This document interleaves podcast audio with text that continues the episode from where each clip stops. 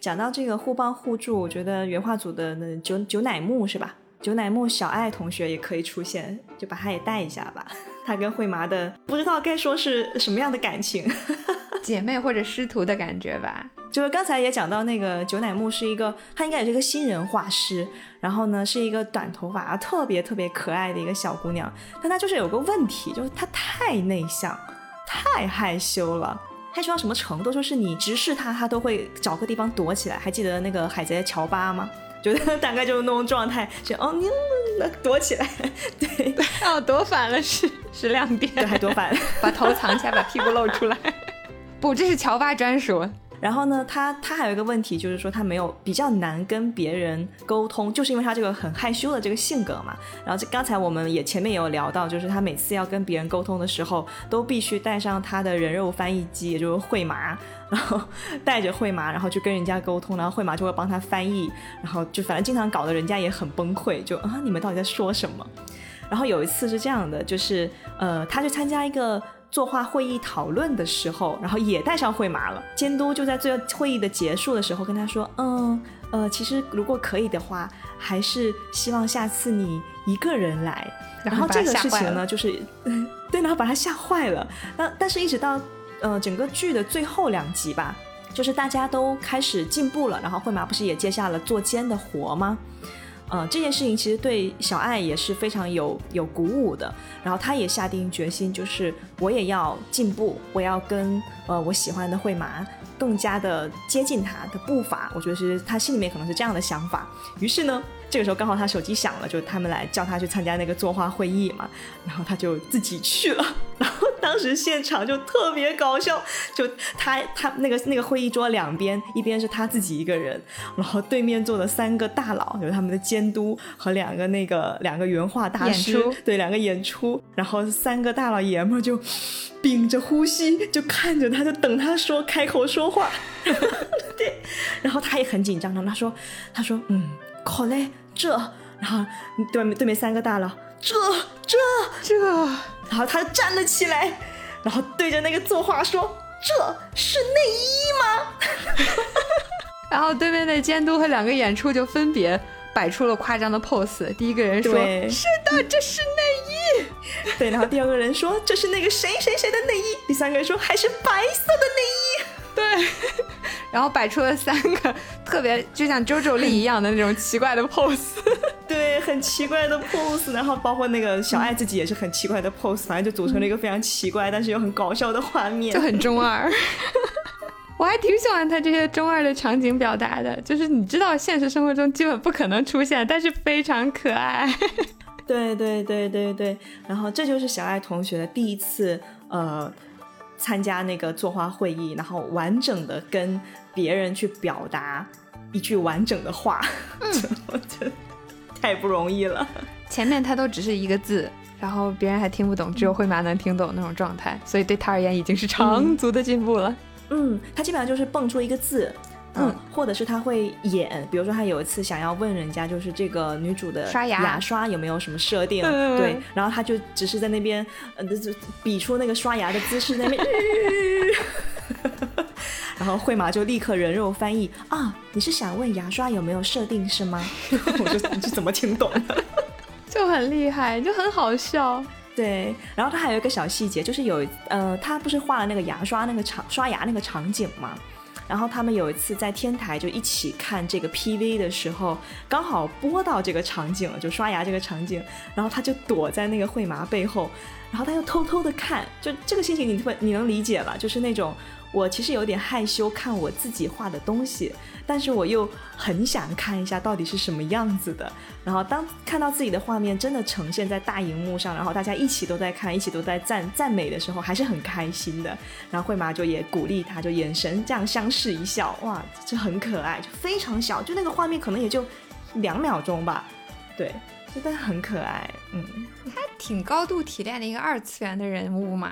所以我觉得他他的剧情里的作用其实更多的是衬托这个惠麻的一些剧情，成长，对，但是他本身后面也有一些成长，而且他真的太可爱了，所以我还挺喜欢他的。哦，我也挺喜欢他的，就是他每天像小鸡仔一样跟在那个惠麻屁股后面，那那感觉就不知道为什么你不讨厌，你就觉得好可爱啊。他各种表现的形式就是就是非常卡通化，包括他在背后暗中观察的那个样子，还有他去跟人说话的时候那个特别紧张、涨红了脸，然后这这个就那种那种那种感觉，自己好急，自己好急。还有别人去说什么之后，他的反应就非常的卡通化，但是不会让人讨厌。嗯，一方面是你会觉得他是一个也在以自己的方式认真努力的一个人吧，他很积极的会拿话去找那个惠麻请教，然后他也会认真的拼命的记笔记。比方说当时惠麻在给小美去讲解他那个呃镜头，然后什么关键帧这些东西的时候，你会看到。呃，小爱就在角落里拿这个本子拼命的也在那儿记，他也是在努力向上的，他不是那种就是依赖着别人自己什么也不干什么也不做的人。嗯，还有就是你会看到他也是非常善良的，在关心别人的人。因为我记得有一段不就是惠妈她好像感冒了还是什么？对，感冒了。然后这个小爱她就从小葵那儿问到了惠妈的地址，然后跑到她家还给她送伴手礼。就是一个非常可爱的后辈的形象，嗯，而且他对漫画是真的热爱。就是有一次平刚不是在那边吐槽抱怨说，哎呀，随便画一画就行了呀，反正只要头部以上，对，只要头部以上画的差不多，观众就满意了呀。你画那么多，观众又看不出来。然后那个时候其实办公室里面没有别人，然后小爱的话，以他这么内向的性格，他他他完全可以不说话，对吧？但他还是蹦出来说。不是，然后但是他，对，然后他又没说完就跑路了，把平刚气的说：“你倒是说完呀！” 哦，就是这一天嘛，他就跑去找惠麻，然后就跟惠麻问这个问题。惠麻就说：“嗯，我觉得观众是看得出来的，嗯，那些热情、干劲、努力都是能在影像中反映出来的。”我当时在屏幕外面，对，是没错，然后拼命挥拳。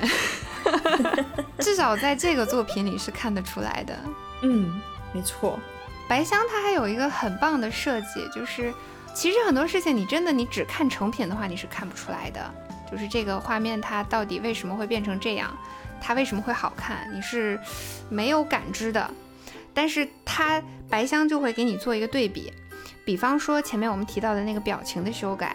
他会在第三话的开头先给你放没有修改的问题做是什么样的，就是大家看了之后会觉得哎好像不太对劲的那个片段，然后在中间整个这一话的内容就讲他们怎么改改改改改改，然后到这一话的结尾最后的那个片段就会把改好的那个片段给你放出来，你就会看到真的不一样。对，是的，是的，同样的技巧在后面有一个原画和三 D 之间的争论那一部分也有出现。那段剧情就是，你就可以理解成这种日本传统这种手绘手绘的动画，就宫崎骏那种风格，和呃马达加斯加就美国那种 CG 动画这两种风格的对撞，在他这个公司的 CG 部门和原画部门就起了冲突。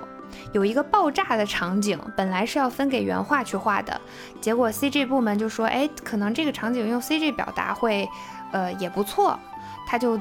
擅自的自己做了一个这个场景相关的一个模型去给监督看，结果监督看了一下，觉得哎好像还真的不错，那要不就用 CG 做吧。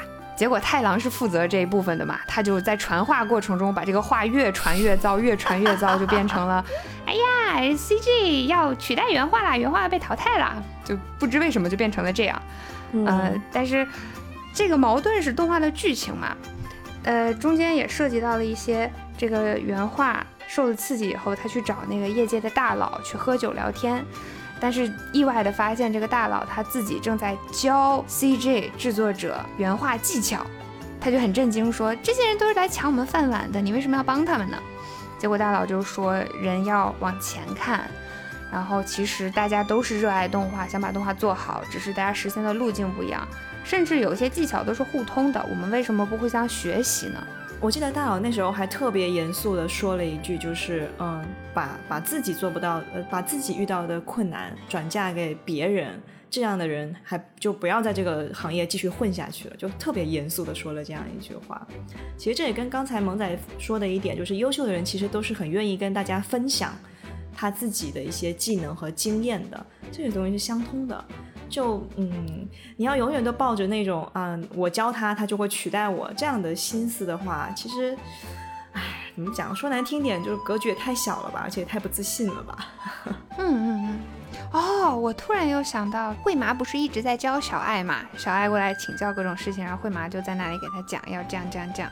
山江先生不是坐在旁边嘛？他听到看到了以后，后面就有跟惠麻说一些话，大概意思就是说，你教别人对你也是有好处的。没错，因为你把自己掌握的东西用语言表述出来，其实又是一种自己的一种复习、一种学习。包括你只有会了，你才能教别人嘛。所以其实也是在教别教自己。是的，是的，就是你在教别人的过程当中，你自己也会获得成长，因为你把这些知识又重新咀嚼了一遍。啊！而且只有当你自己咀嚼的够深，理解的够透的时候，你才有可能把这件事情表达清楚，才有可能去教别人。对，商家先生其实也也分享了这件这个这个感受。我们现在在说三 D 和原画之争嘛，在这个画里面，他们争吵了半天，但是最后这两个人就是和解了。他们和解之后，甚至还合作完成了这个镜头，就是用原画去表现人物。然后结合 CG 做的这个机车和周围的爆炸的这种效果，你就可以在这一画可以看到最初单纯的用 CG 是什么效果，然后加了这个原画的 buff 以后，它最后呈现出多么精彩和细腻的一个效果，包括人物的表现、动态什么的，就一下就可以看出区别，你就明白了啊，这样做是好的。这种对比，它在这个动画里面出现了很多，包括声优它出现了不同的声线。包括包括一开始他说我把心已经舍弃掉了，还有经过了这个导演指导以后，他呈现出的什么效果？嗯呃，其实是这样的，就是我觉得白香还有一个点特别好，就是他表现了一种传承吧，还有就是前辈对后辈的一些引导，在这个白香里面有好几次的剧情都有提到，比如说我们刚刚一直讲到的山江对于慧麻的帮助。还有比如说武荣老师对小绿的帮助，然后还有一个就是刚才萌仔提到的这个就是声优。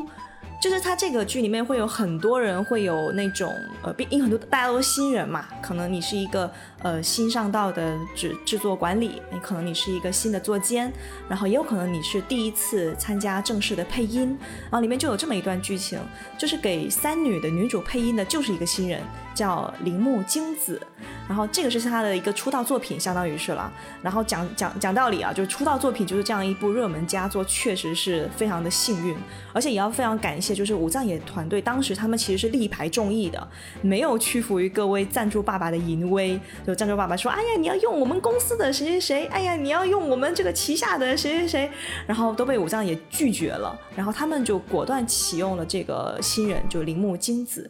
然后录音当天呢，你就看到就大家都是啊很松弛，就哎啊哦嗨哟，嗯好加油啊，只有他非常的紧绷，走到哪都是。有了是 good，非常的认真，非常的紧绷，请多关照。嗯嗯嗯，对。然后也不敢自己擅擅自坐在那个主角的位置嘛。然后不管是谁说话，说话重要不重要，他都会直视对方，然后整个身体都非常的紧张，然后非常非常认真，就甚至是过分认真的在听取每一个人的发言。然后他夸张到什么程度呢？就是他还背下了三女职员表里面每一个人的名字，所以当小葵去跟他搭话的时候，他马上就说：“你是公孙葵小姐吧？” 他说：“啊，那你怎么知道？”说：“因为我把每一个人的名字都背下来了。” 我靠，努力过头。但是也是因为这样，就是正式录音的时候，他的声音因为过度紧绷，然后就跟试音的时候声线完全都不一样。结果就是别人都录完下班了，就剩下他一个人留下来补作业。他就一个人坐在那个棚里面，就反复去练习他的台词嘛。其中有有一句台词就是，嗯，我的心早就被我舍弃了。嗯，最后就真的就只差一点点自然的感觉了。然后大家都觉得，哎呀，怎么办？怎么办？然后这个时候，我们的音响监督大人就出现了啊。这个音响监督大人呢，就亲自进到这个棚里面，然后他就很放松、很自然的就坐到这个金子身边，然后跟他聊天嘛。然后问了他几个看上去非常非常随意的问题，说啊，这个呃，铃木小姐，你今天录音前去了哪里呢？啊，去超市了。说哦，去超市啊？那你在超市买了什么呢？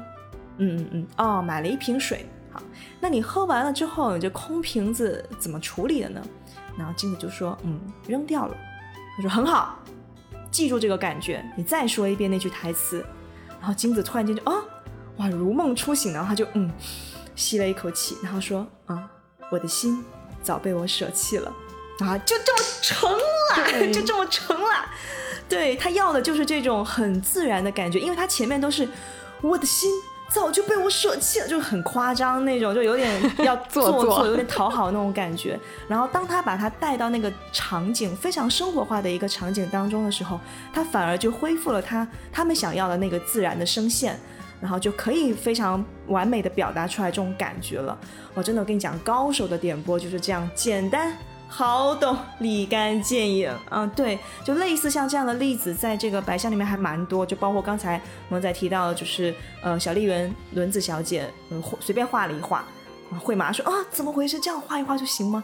对啊，就这样一画，就是这样一笔，就这么简单，四两拨千斤啊，就特。包括山江老师跟那个慧麻教的时候，也是说，都都讲的非常简单。然后慧麻也会说啊，山江老师讲的东西都特别容易懂。就你要怎么样把你的东西，嗯，教给别人，用很容易懂的方式，而不是你讲了半天，人家哦听了哇你好厉害，但是我听不懂 那种。对，这个也非常关键。嗯，声优这段的演技指导就和我们常看到那些演员的演技指导就很像嘛。你遇到一个好的导演，他会用适当的方式去引导、去带动、激发你的情绪，让你展现出适当的演技是很重要的。所以你会看到一个同样的演员，或者是同样的声优，在不同的作品里表现出来就是不一样的状态。对，被不同的导演指点过之后的状态也不一样。你这样发现一些一些演员，你觉得哇，他演技很棒哎，结果他去另外一部剧就哎。奇怪，怎么回事？好像他又突然不会演了。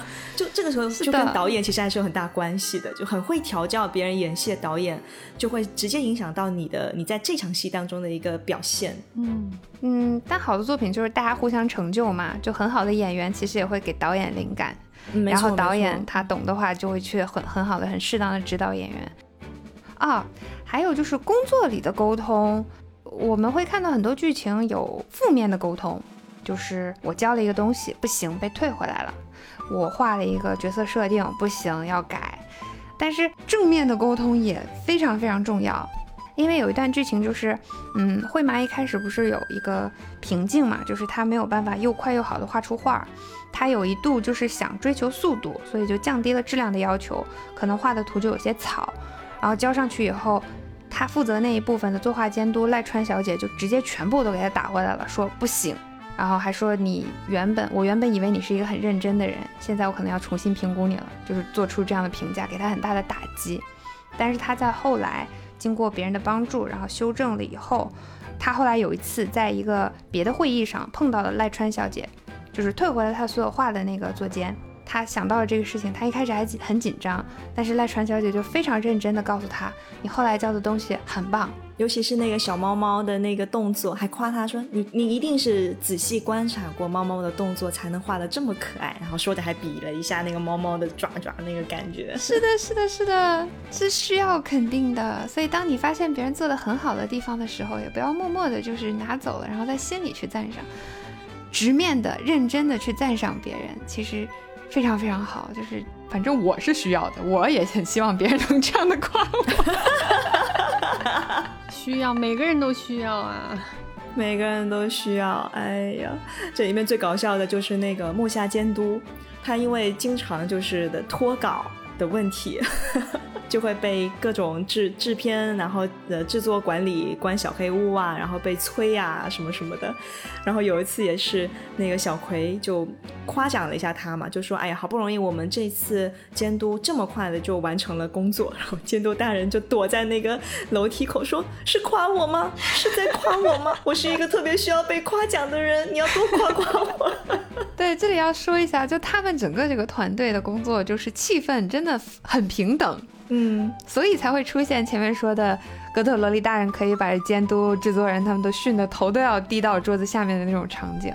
嗯，对对对，就感觉地位很平等。然后包括新加入的小绿也可以各种毒舌的去 去说监督，然后监督就啊，啊，要哭出来。然后旁边的演出还在那里，哈哈这小姑娘真会说话，气氛很好。大家都是在想着怎么样更好的把作品做出来，不会有什么特别明确的上下级。他是我领导，然后啊，有些话我不敢说呀，什么不会有这种气氛。嗯，对对对，还挺好的，但其实就挺少见的吧。我不知道是不是所有动画公司都是这样，但是至少在普通的业界，至少我经历的行业不是这样的。我觉得分行业确实分行业，比如说我待过的行业，大部分都是这样的啊。互联网公司好像会，互联网公司本身就是比较嗯扁平化管理嘛，然后也没有那么多阶层，就大家遇到老板也都是叫名字那种。啊，甚至就会故意的去去掉这些所谓的什么谁谁上司啊，巴拉巴拉巴拉之类的东西。然后在这之前，我在呃视频创作公司的时候也是这样，就除了跟大老板之间会稍微会有一点那个之外，剩下的大家都非常的平等，然后互相吐槽啊、毒舌啊什么什么之类的都会有。然后刚才萌仔说到驯服嘛，其实就是基于平等这个前提，所以才会有了驯服这个事情。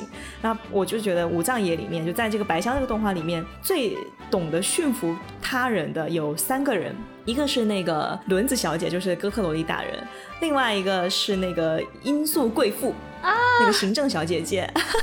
音速贵妇，我太喜欢她了。哦，她真的是太酷太帅了。心经尤佳。他就是也是那种不出手，你你会觉得哇，这个人很厉害、很屌的样子。一出手，果然很厉害、很屌。然后第三个就是石野，就我觉得也应该好好聊一下石野小姐姐了。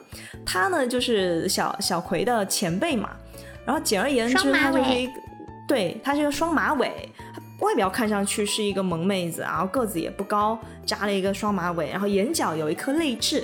平常穿着打扮特别可爱，我感觉她特别喜欢穿那种彩色的长筒袜，条纹的呀什么的。对，但实际上她是小葵的前辈，而且她的心智非常非常成熟。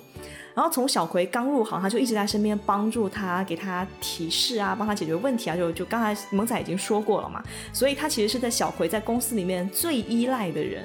然后他整个人就是在整个公司里面的被别人的评价都是感觉没有什么问题是实业解决不了的，感觉实业一个人可以顶三个人，对，铁人，所以对人称铁人实业。但后来。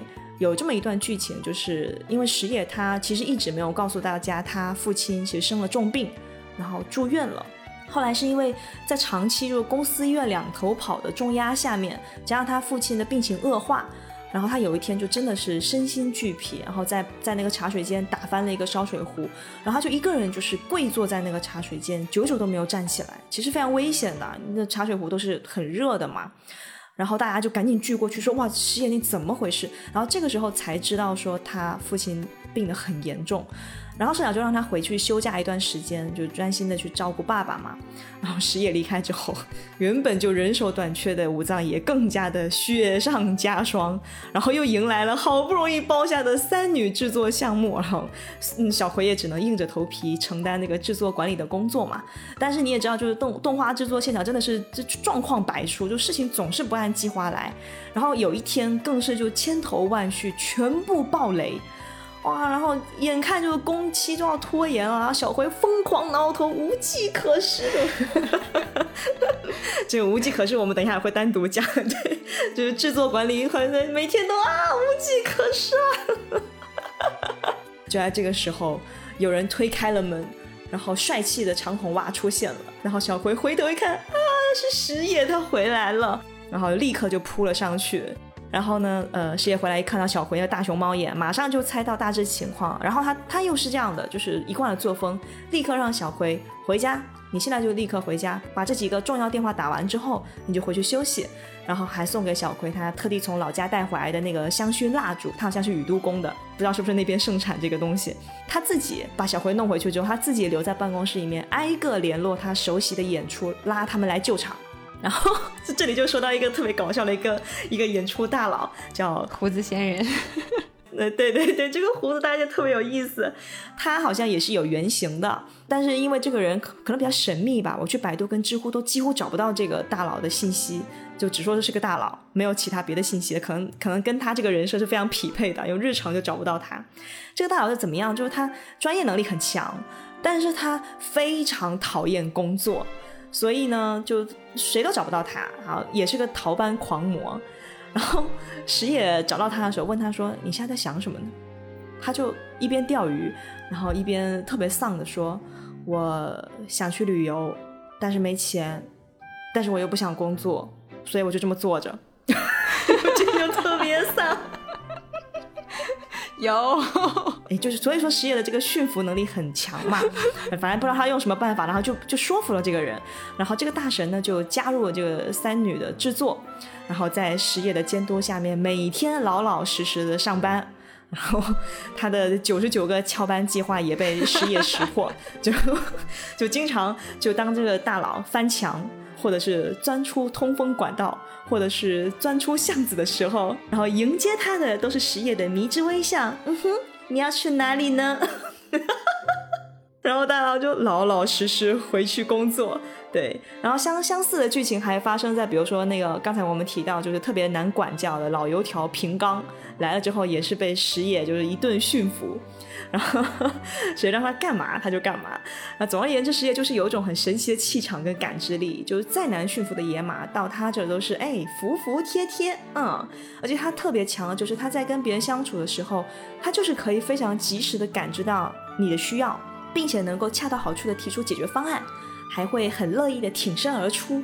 啊，总而言之就是最棒的同事，哎，没有之一。嗯，石野啊，棒棒。他有一个特别让我印象深刻的场景，嗯，就是他刚回来，然后不就被调到他那个外包公司 Titanic 去做驻场，是他自己说的，他自己主动要求的。嗯，平刚把他带过去，然后对方的那个人还一脸懵逼，什么啊？这谁？他要干嘛？我在你这儿驻场，然后他就直接旁若无人的啊，这个位置有人吗？这个电脑啊，我用喽，就不征求意见，直接打开就用了起来。说你们公司的网怎么连？帮我弄一下。然后嗯，你们这儿有进度表吗？没没有那种东西，那我来帮你做一个吧。然后就开始了。嗯，对，就啊，我们已经跟你们社长打过招呼了，我来帮忙。哎，我就觉得他那种旁若无人的。然后直接直奔主题，然后我管你同不同意，我也不需要争得你的许可，我就是要来坐在这里监督你把活干完，这种特别强势的状态，特别酷。对他就是他特别清楚对付什么样的人，你要用什么样的方式。就像对付这种呃，其实呃怎么讲呢，就是交付能力比较弱，然后的乙方公司，他就会比较强势一点。对，然后对小葵他就是啊鼓励，给你吃棒棒糖。哎，没事儿的，没问题。对，嗯，对，O P 里就有一个镜头，就是他拿出一根棒棒糖，小葵就很开心的、幸福的过来，哎，啊，一口咬住，对，就像小小姐姐一样，就真的是非常的棒，嗯，简直是本作的十佳同事，差不多是榜首了，太可怕了。那我们是不是已经可以开始讲一下无计可施？哦，对啊，我觉得讲一下无计可施吧。啊，本天只有讲到无计可施。本田君他就是呃小葵刚入职的时候，第一部动画的时候的制作主任吧，嗯，制作管理就是总负责人，也就是第二部小葵就是顶替了本田做制作主任，因为本田离职了。他在做完第一部的这个 Exodus 这个动画后半段出来结局的时候，他就已经动了心思，想要离开这个业界，追逐他的梦想，而他的梦想是。做蛋糕，对对，后来他是去了公司隔壁的一个蛋糕店，然后去做蛋糕，然后时不时的就会拎着美味的蛋糕来探望大家，然后可能还会给大家一些灵感建议。最重要的是，他还成功瘦身。没错，突然间就变成了一个 小帅哥。我们一开始说的这儿有一个胖子，那儿有一个胖子，其实就是说的是他和木下监督 两个大胖子，然后也是天天捆绑在一起，相依为命，被别人形容成夫妻关系的一对工作搭档。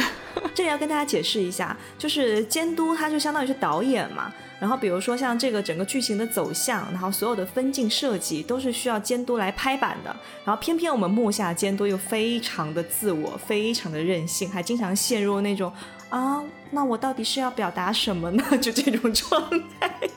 然后呢，我们的制片管理就是要确保这个事情敲定了之后，要联动各个部门按时交货。对，所以他们两个其实就是绑定在一起的难兄难弟，你知道吧？然后就经常会出现那种剧情，就是当监督又陷入那种啊，那怎么办呢？我也不知道该怎么画的时候，就会被那个本田拖到那个武藏野的小黑屋里面，把它关起来。哎，你今天现在就把这个东西给我画完了，不画完就不许上厕所，不画完就不许吃炸鸡。是的，画完一张一张分镜，我就给你吃一块炸鸡。这段真的笑死我了。这段真的太好笑了。然后说无计可施，就是因为这个本田制作，他的口头禅就是无计可施啦。他在各种工作陷入到困境，然后陷入到绝境，然后麻烦不停的过来，甚至是巨大的打击到来时候，他就会捂着脑袋无计可施啦。对，没错，而且他甚至还有点小题大做，对，就到了到什么程度，就是到了其他的其他公司的人，然后听到他们讲起本田，都不知道本田是谁，但是当大家一讲到就是那个无计可施君，哦，就是他，就是他，一些鲜明的个人特色，对对对，然后一开始的时候就是都是他在就是率领的小葵啊、石野啊，他们就一起做这个制片的工作嘛，然后最后。呃，第一部的这个 X dose 最后终终结的时候，他就宣布，嗯，他要离职了，对，他要去追求他自己的梦想。这里就有小葵的一个颅内小剧场，就是当时刚好小美也是从那个轮胎公司跳槽嘛，然后小葵就在心里面就是幻想了这么一个森林，森林当中的两条岔路，然后第一个跑过来的就是本田，然后本田。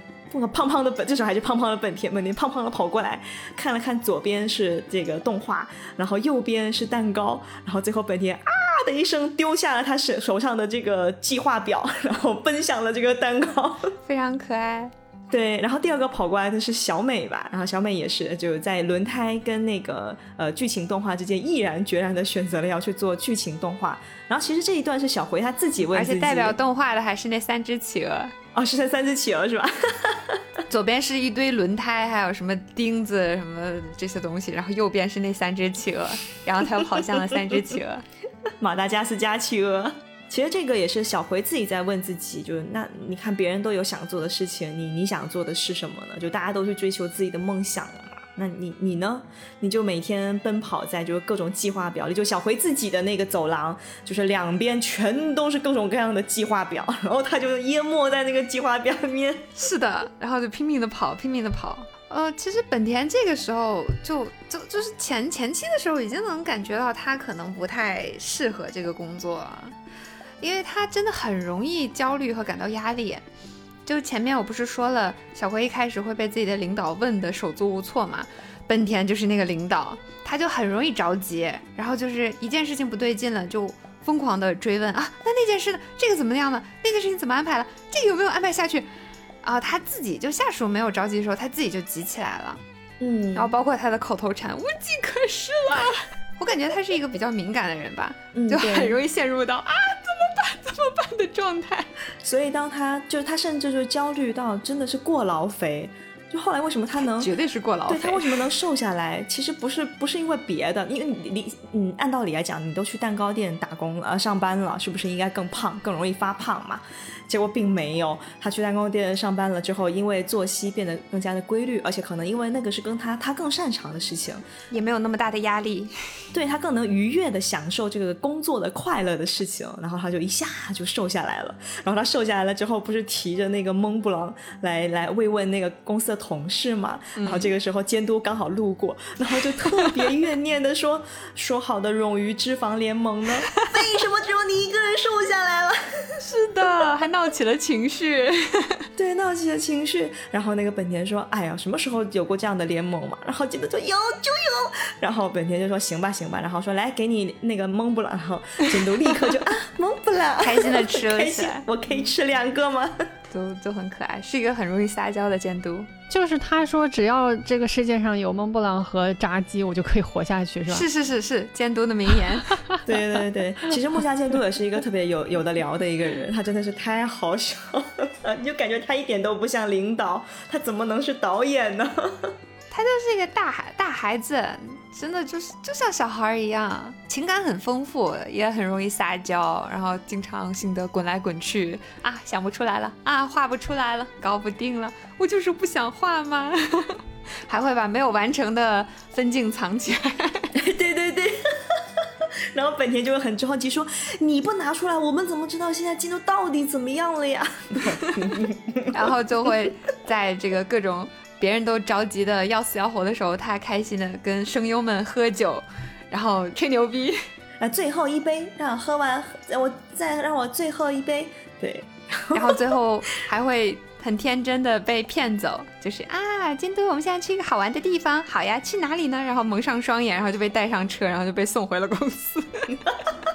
就有这种离谱的剧情，对。然后他跟别人的沟通方式也特别的，就是确实他也需要一个人肉翻译机。对对对。我印象最深的就是他有一次，呃，就是三女嘛，他们在定那个三女的音乐的一个风格的时候，然后对面就坐了一排就专业搞音乐的人，然后他旁边就是我们刚才讲到的那个指导铃木金子的那个音效监督，然后他给别人形容的时候都是啊，我们到了那个那个打斗的场景，我们要棒棒棒，棒棒棒。然后到这个日常的时候，我们就要啊呼啦呼啦呼啦，然后对面的人就啊到底要什么？然后这个时候就是需要这个音效监督的旁边说啊，他的意思是说我们在战斗的场景可以融入更多的一些交响乐，然后怎么怎么怎么怎么样，在日常的这个阶段的时候，我们要一个什么什么样的一个节奏，要什么什么样的乐器？他们说哦，听懂了，听懂了。那段超好笑的，然后监督在旁边猛点头，是是是，我就是这个意思，我就是这个意思。难道我刚才不是这样说的吗？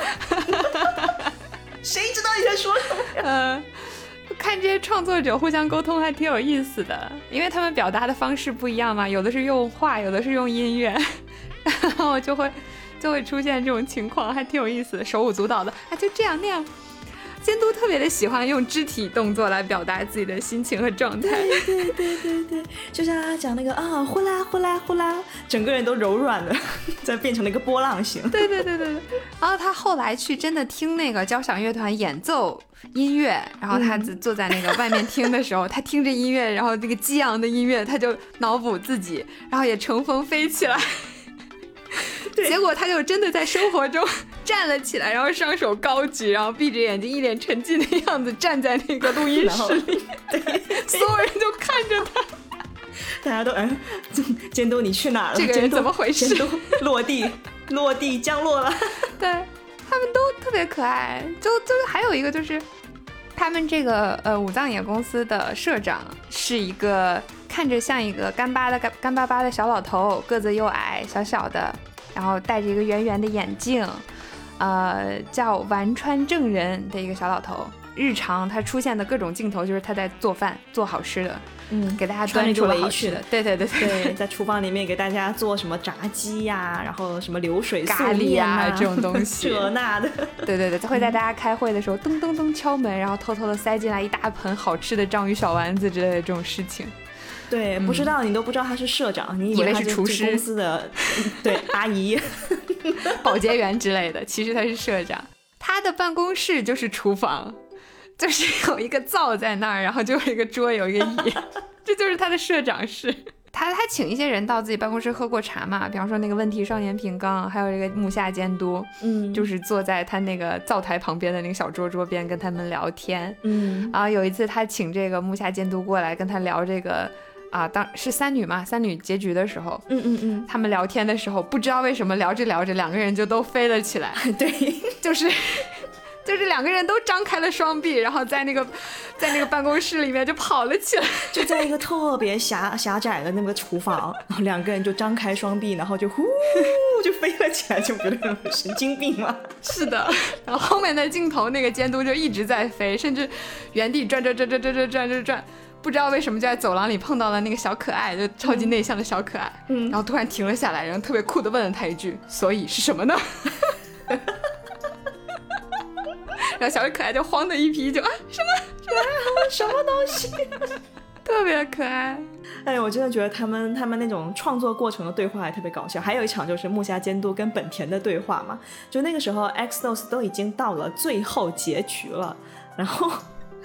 然后监督突然间开始质疑自己画这个这个作品的初衷是什么，就是我到底想表达什么，然后他画不出来嘛，那，他就画不出来，那他就特别绝望的，就是看着本田说：“本田，我画这个作品到底想表达什么？”本田当时就：“ 你问我，我怎么知道你想表达什么？”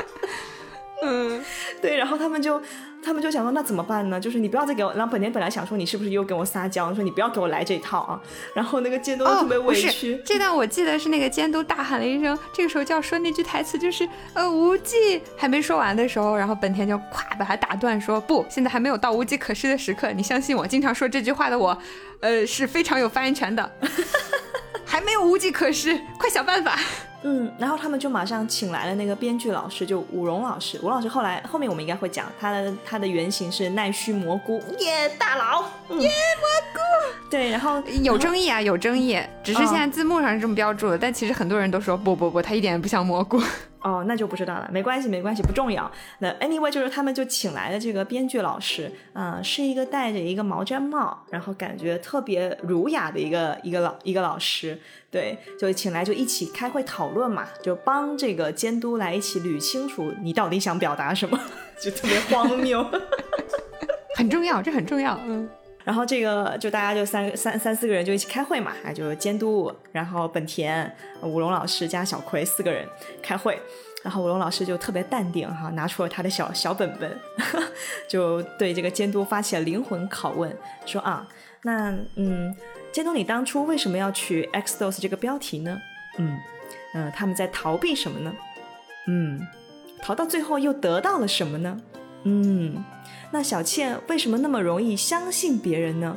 啊，大概就是这样的一些问题。然后就在这些连环的问题当中，啊，然后监督就突然间就被击中了，说对啊，为什么他这么容易相信别人呢？啊，有答案了！我其实就是想表达，无论什么时候都要相信别人。然后木下剑都瞬间就开光了，你知道吗？就思路就喷涌而出，你就看到画面里面他整个人都在发光，然后也变帅了，就眼神也是不是不像之前那样子啊，后来后来我怎么办啊？我就不行，就也不是那样了，突然帅气，对，就突然帅气，然后就开始了，就什么航母，什么跳海，我全部不要了，我们要唱歌。然后 我端茶进来的小葵，就瞬间被闪瞎了眼。他就一顿舞，一顿疯狂的描述，然后武荣就在旁边疯狂的打打打字。对对对，就帮他疯狂的记录。就因为那个时候木下监督那个状态，就是他已经陷入他自己的世界里面了，他完全没有在乎就身边的人，然后他可能自己也未必记得他到底讲了什么。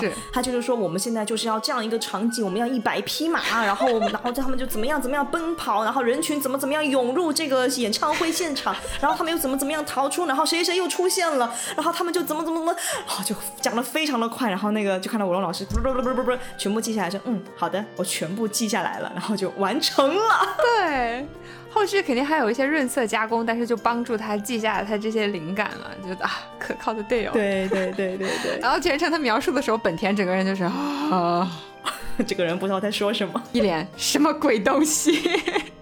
然后小葵在旁边，哇，对对对。但是小葵听完之后，整个人就呆掉，然后就端着茶，然后愣了几秒，然后就说：“马，一百匹，一百匹。”刚才还在兴奋的说：“啊，好棒，好棒哦！”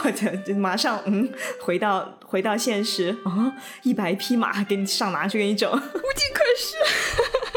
哎呀，真的太好笑了！就关于木下监督，真的还有很多很好笑的点，包括他跟他离婚的跑路的太太，对对，动不动就提起了太太。哎，对对对，然后还有他在各种落寞的时候看到的什么呃暗淡的晚霞呀，挺多的。对，还有各种求夸夸，然后各种被别人就提起汝窑天的黑历史，就崩溃的样子。他还有很多很有趣的那个夸张的表达的场景都在他身上，特别是最后三女的。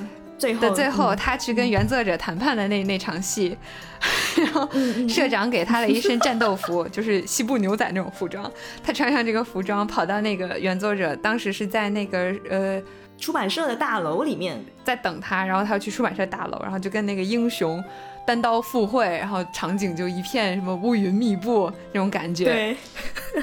然后他就牛仔就进去了，然后一一路特别夸张，包括他进去的时候办的那个出入证，他都像就展示自己的什么什么对，就你感觉他不是拿出了个出入证感觉他拔出了一把枪呢。对，然后就突袭进去，然后一路还过五关斩六将。对，那个，然后他还发射了技能，他打倒那些人的技能都是什么超级肚子龙卷风、肚子反弹。这里还出现了剑心的技能，什么龙卷闪，什么啊？对对，升龙闪，其实是拿肚子把那个什么东西反弹过去。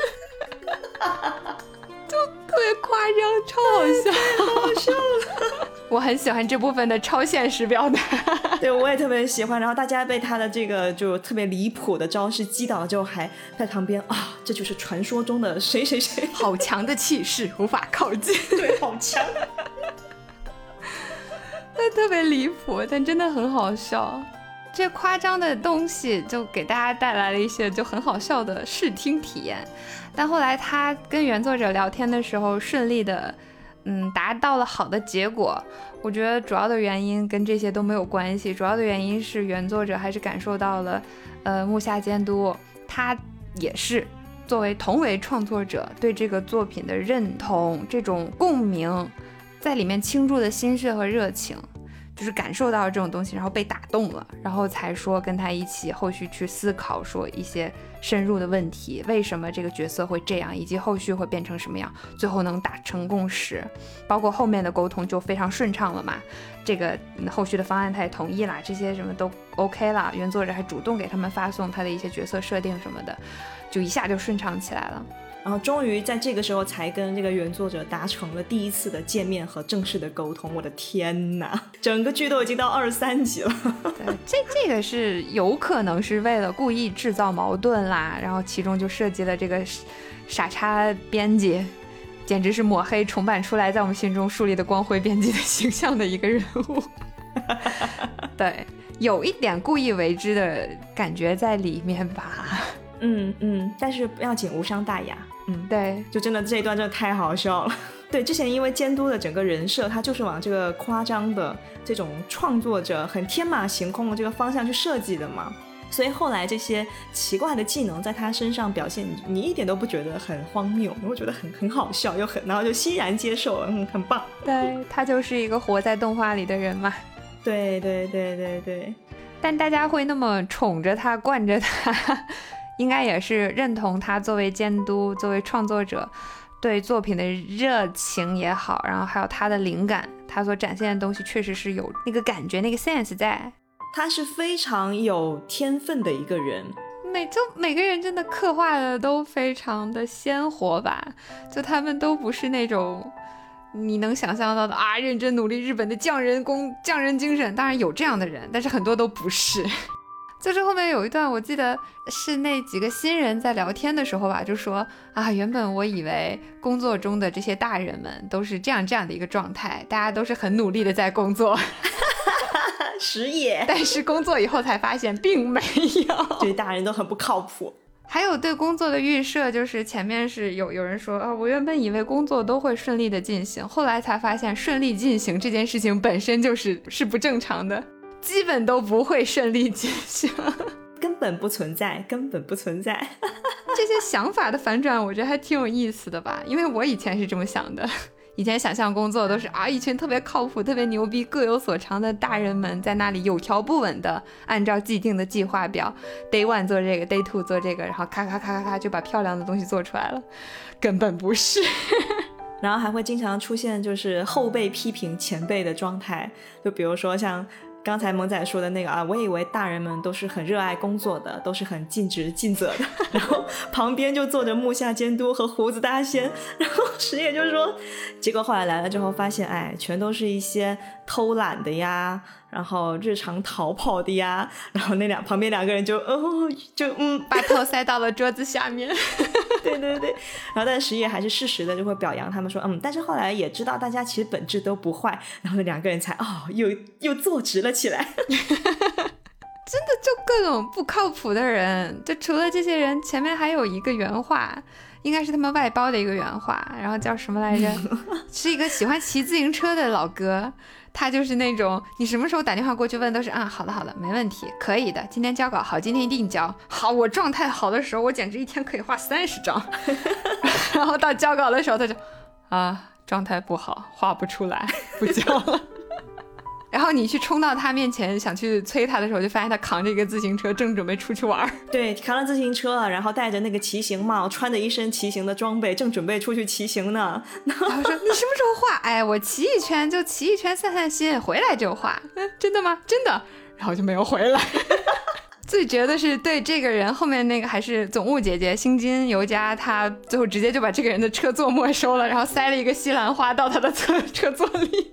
然后他各种求让我骑一圈吧，不行不行，要截稿了才能还给你。然后到最后大结局庆功宴之前，他的这个车座才被妥善的返还给了他。嗯嗯嗯，有一个镜头就是把车座还给他，就很好笑。如何顺利的让这些奇形怪状的家伙们工作？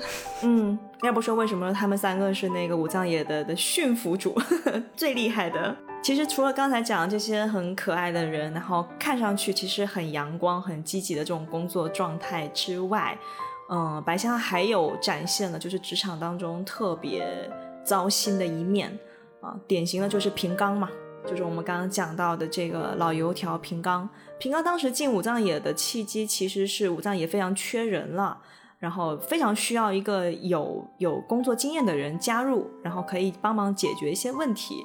然后边 P 啊，就他们渡边边 P 这个人也挺神奇的，该怎么讲呢？就是他感觉他日常就是摸牌，但是他可以在牌局上面把各种生意谈成了这样一个挺神奇的这样一个人吧？对，然后他呢就把这个平冈给招进来了，嗯啊，结果进来了之后发现这个人不仅没法解决问题，甚至还会增加很多麻烦，就工作态度极其摆烂，就真的就摆烂，呃，只重量不重质。对对对，就是工作嘛，就是交了就完了，呃，干嘛要那么认真呢？你这么认真，不觉得自己很好笑吗？就就这种状态，对，反正那些东西也没人看得出来，你抠什么？嗯，对，然后看什么都是一脸好像什么都很无聊的样子。对他甚至还跟他们的一个原画的一个老师两个人还打打了一架，大打出手嘛。就因为他这个工作态度的问题，起因就是因为他介绍的那个泰坦尼克那个那个那个原画外包公司交付的那些画稿质量实在是太差了，然后无限次的返工。然后袁后来实在是忍受不了了，就说还不是你带带过来的那些破船的人，泰坦尼克破船，就是他就只是觉得找来人把这些东西做完就行了，但是后续工序的人会说不行，你这个质量不行，你要从化，你要改，不停的改，但那边也不好好改，所以就反复的推来推去，然后工作一直做不完，所以两边就都炸了嘛。这边说你在计较一些没用的东西，你再给我找茬，那边说不对，质量不行就是不行。然后我这边过了，后面也过不去，就类似这种争端吧。最后他俩越吵越厉害，最后还大打出手，这样就是两种截然不同的价值观的嗯冲突。这边觉得不行，我们要做就是要就是要做到最好；那边觉得那就是交付就好了呀，那么认真干什么？对。但后来整个剧情到了后面也有交代，就是平冈他不是一开始就这样子的。他其实原来也是一个非常上进、非常有责任心，然后很热爱动漫的一个年轻人。但是这就要讲到他的一个呃职场际遇了。我觉得确实这件事情会对大家很有比较大的影响，就是你的第一份工作是什么样子的，你刚开始接触到的前辈和工作氛围，会直接影响到你的一些状态和你的一些价值观。嗯，像小小葵，他因为第一份工作就在武藏野嘛，大家就还是很整个氛围就很好，很大家也都很积极向上，然后就是一起一起创造好的作品的这样的一个状态，就是他是在一个很很温暖的一个环境下面长大的。但平冈不是，他第一个去的那个公司，就是大家其实都很不负责任。那就，然后他就只有他一个人，然后天天拿着原画稿去求求别人干活呀，然后然后去推销自己的的的作品呐，然后其他人都不管不顾，甩手掌柜那种，所以搞得就变成你是这个团队里面的异类，就觉得大家就看你笑话嘛，觉得哎你你那么认真干什么呀？难道你还真的觉得我们可以做出来什么很厉害的作品不成？难道你还真的有想什么改变业界吗？不太好笑了。其实也蛮蛮心酸的。后来就他也被毒打了一顿之后吧，就整个人的价值观啊什么的就也被改变了，强行扭曲了，才会变成现在这个样子啊。当然后来他加入武藏野之后，到了整个剧的最后，你可还是可以看得出来他是有些改变的吧。就尤其是那个石野，他被太郎治愈了，被太被太郎，就三哥你懂吗？就他被太郎没头脑和不高兴，平冈是那个不高兴，太郎是那个没头脑，一些标配。对，就是这种感觉。太郎就是那种毫无情商，然后没有办法察觉到对方高不高兴，在想什么的那种人。他就自顾自的说这个平冈是他的老大，是他的朋友，他们是最佳搭档之类的。然后就去抱着人家肩膀，跟我去喝酒吧。然后就喝酒的时候也继续吹他的牛逼啊，我是要成为动漫王的男人之类这种。对对对，然后许下一些。非常荒谬的豪言壮语，对，然后平冈各种冷嘲热讽，他都根本就不会伤害到他，他也不会在意，然后他继续特别开心的跟他喝酒吹牛逼，然后平刚渐渐的可能也就卸下了防备，然后就开始跟他吐露一些自己真实的心声，两个人就抱在一起喝的醉醺醺。再加上后来就是其他同事的帮忙，然后小葵啊、石野啊之类的这些同事的，嗯，也是给他机会吧。然后后面这个人在这个五藏野这种 happy happy 一起吃流水素面的大环境下，也是逐渐的有改变了的。